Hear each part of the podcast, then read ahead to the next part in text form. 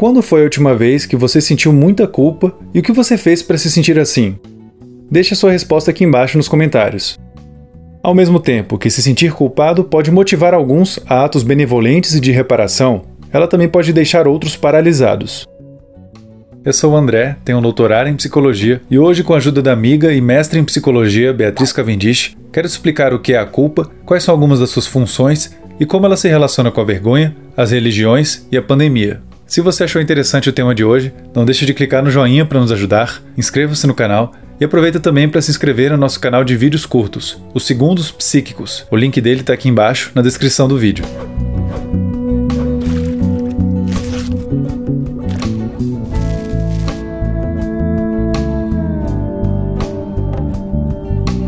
A culpa é uma emoção negativa que alguém pode sentir quando acha que fez algo prejudicial para outra pessoa ou que se comportou de forma moralmente reprovável. Muitos também se sentem culpados por terem certos pensamentos, intenções ou emoções que não consideram adequadas. Mentir, trapacear ou agir de forma incoerente com os próprios valores são alguns dos atos que mais frequentemente provocam essa emoção.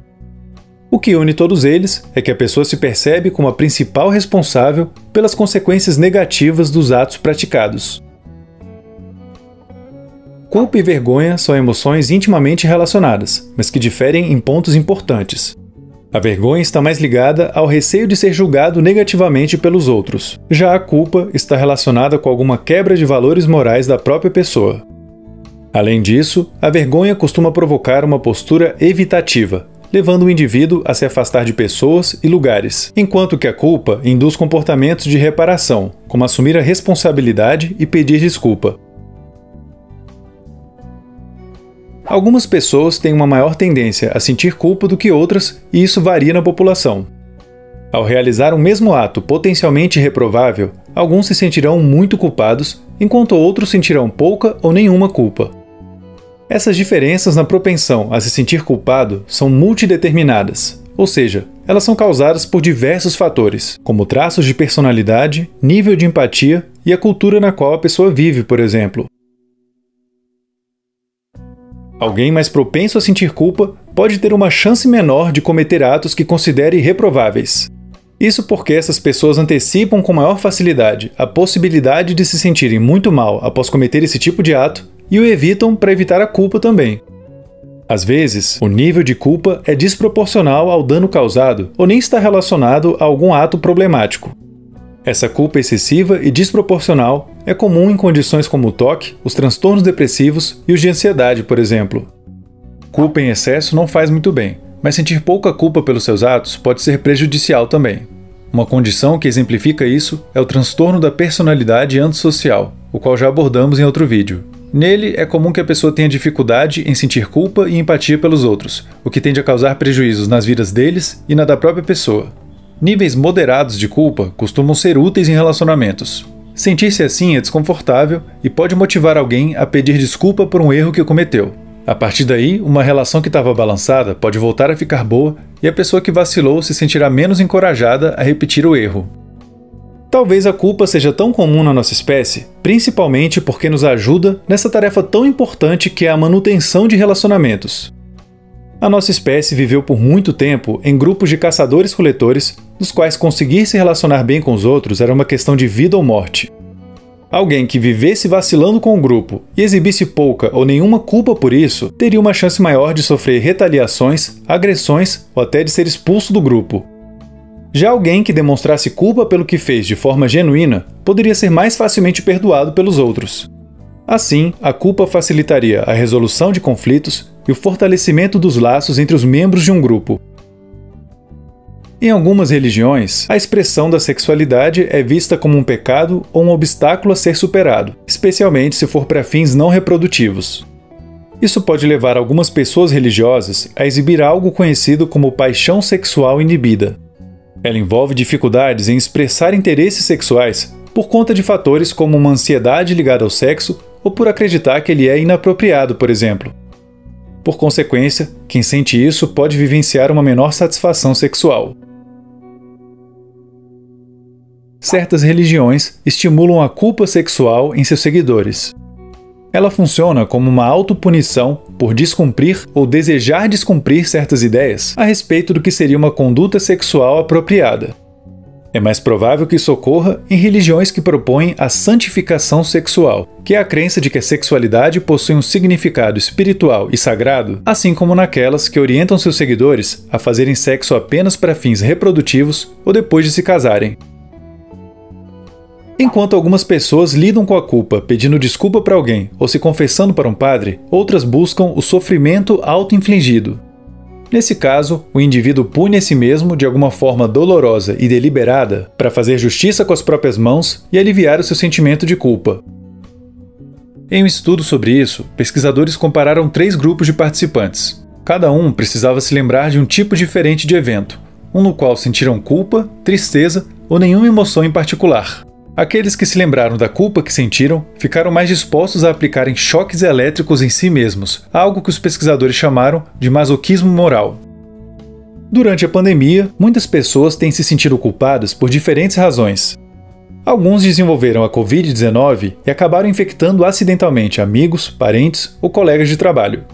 A culpa pode surgir tanto por algum descuido da pessoa que propiciou a sua infecção, quanto por ter colocado a saúde de alguém querido em risco. A pandemia veio acompanhada de uma onda de desemprego, solidão e incerteza para muita gente.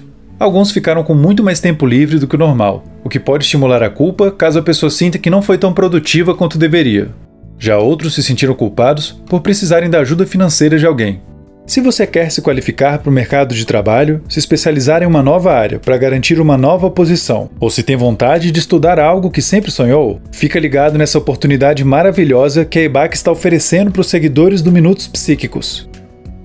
A EBAC, que é uma instituição de ensino super antenada com as novas tendências no mercado de trabalho, conta hoje com mais de 100 cursos em áreas como design, audiovisual, games, marketing, programação, artes e outras. Essas áreas vêm borbulhando nos últimos tempos e os cursos do EBAC vão te dar um preparo completo para você finalmente conseguir um emprego bem remunerado. Aproveita que todos os cursos online do EBAC estão com até 60% de desconto até o dia 25 de março. Você também pode ganhar um desconto adicional de 100 reais se usar o cupom MINUTO100 na hora de se inscrever no curso, e o link está aqui embaixo na descrição do vídeo. Anima aí que agora vai! Procrastinar é um motivo frequente pelo qual muitos se sentem culpados. Ao chegar no final de mais um dia sem ter feito nem metade do que deveria ou gostaria, pode ser difícil evitar esse sentimento. Agora vamos dar algumas dicas de como você pode lidar melhor com essa emoção tão dolorosa que pode ser a culpa, sem que acabe caindo no erro de ignorar a mensagem que ela está te transmitindo. Dica número 1: Estabeleça metas realistas no seu dia a dia. Como já explicamos em outro vídeo, as pessoas tendem a ser excessivamente otimistas na hora de estimar o tempo que certas tarefas tomarão para serem finalizadas.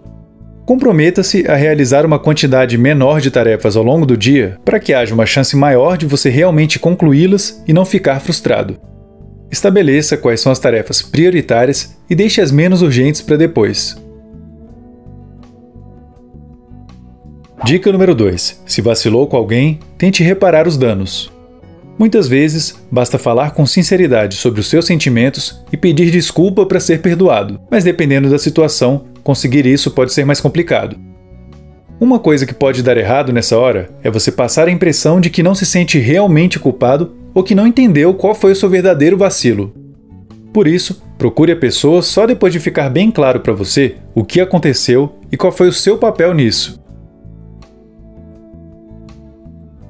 Dica número 3: Foque o seu pensamento no que ainda pode ser feito e não apenas no passado. Algumas pessoas caem na armadilha cognitiva de ficar fritando por muito tempo sobre o quão terríveis foram seus atos, bem próximo do que falamos sobre masoquismo moral. O problema é que isso deixará a pessoa pior e não ajudará a resolver a situação. É natural e saudável refletir sobre os nossos atos quando a culpa vem, mas só até certo ponto. Da próxima vez que sentir uma culpa excessiva, pergunte a si mesmo: Quais ações concretas eu posso realizar para compensar pelos meus erros? Depois de fazer uma lista delas em uma folha, planeje quando e como você pode colocá-las em prática. A culpa afeta como julgamos as nossas próprias ações, como nos relacionamos com os outros e como nos comportaremos no futuro. Ela é sim uma emoção bem desagradável em alguns momentos, mas pode nos tornar pessoas melhores se tentarmos entendê-la de uma forma empática e humilde. Quem não sente culpa por vacilos que comete tem uma chance muito maior de cometê-los novamente, de ter uma má reputação e de afastar pessoas queridas. Assim como outras emoções negativas, a culpa nos motiva a modificarmos comportamentos nossos que foram prejudiciais e a agirmos de forma mais coerente com os nossos valores no futuro. Outra coisa que vai te motivar a agir de uma forma muito melhor no futuro é ler o meu livro, O Ser Humano Manual do Usuário: As Origens, os Desejos e o Sentido da Existência Humana. Você pode comprá-lo no link que está aqui embaixo, na descrição do vídeo. Tem mais uma parte nesse livro na qual eu falo sobre as emoções e como podemos enxergá-las de uma forma muito mais interessante a partir da psicologia. Se esse tipo de coisa instiga sua curiosidade, não deixe de conferir o meu livro. Fica aqui o nosso agradecimento especial a todos vocês que são apoiadores do Minutos Psíquicos. Vocês são uma grande motivação para a gente continuar fazendo vídeos aqui no YouTube. E se você gosta do nosso trabalho, mas ainda não é um apoiador, clique em Seja Membro para saber quais são os benefícios exclusivos que a gente oferece em troca do seu apoio. Você também pode fazer uma doação direta para o canal através de um Pix, e o QR Code para fazer isso está aqui na tela. Hoje explicamos o que é a culpa, quais são algumas das suas funções e como ela pode impactar a vida de alguém. Também explicamos a relação dela com religiões, com a pandemia e demos algumas dicas de como lidar com ela de uma forma mais produtiva. O que você achou do vídeo de hoje? Se gostou, deixe aquele like para nos ajudar, inscreva-se no canal e siga a gente nas redes sociais. Um vídeo que vai complementar bem o de hoje e que você pode assistir agora é o que a gente fez sobre por que sentimos vergonha.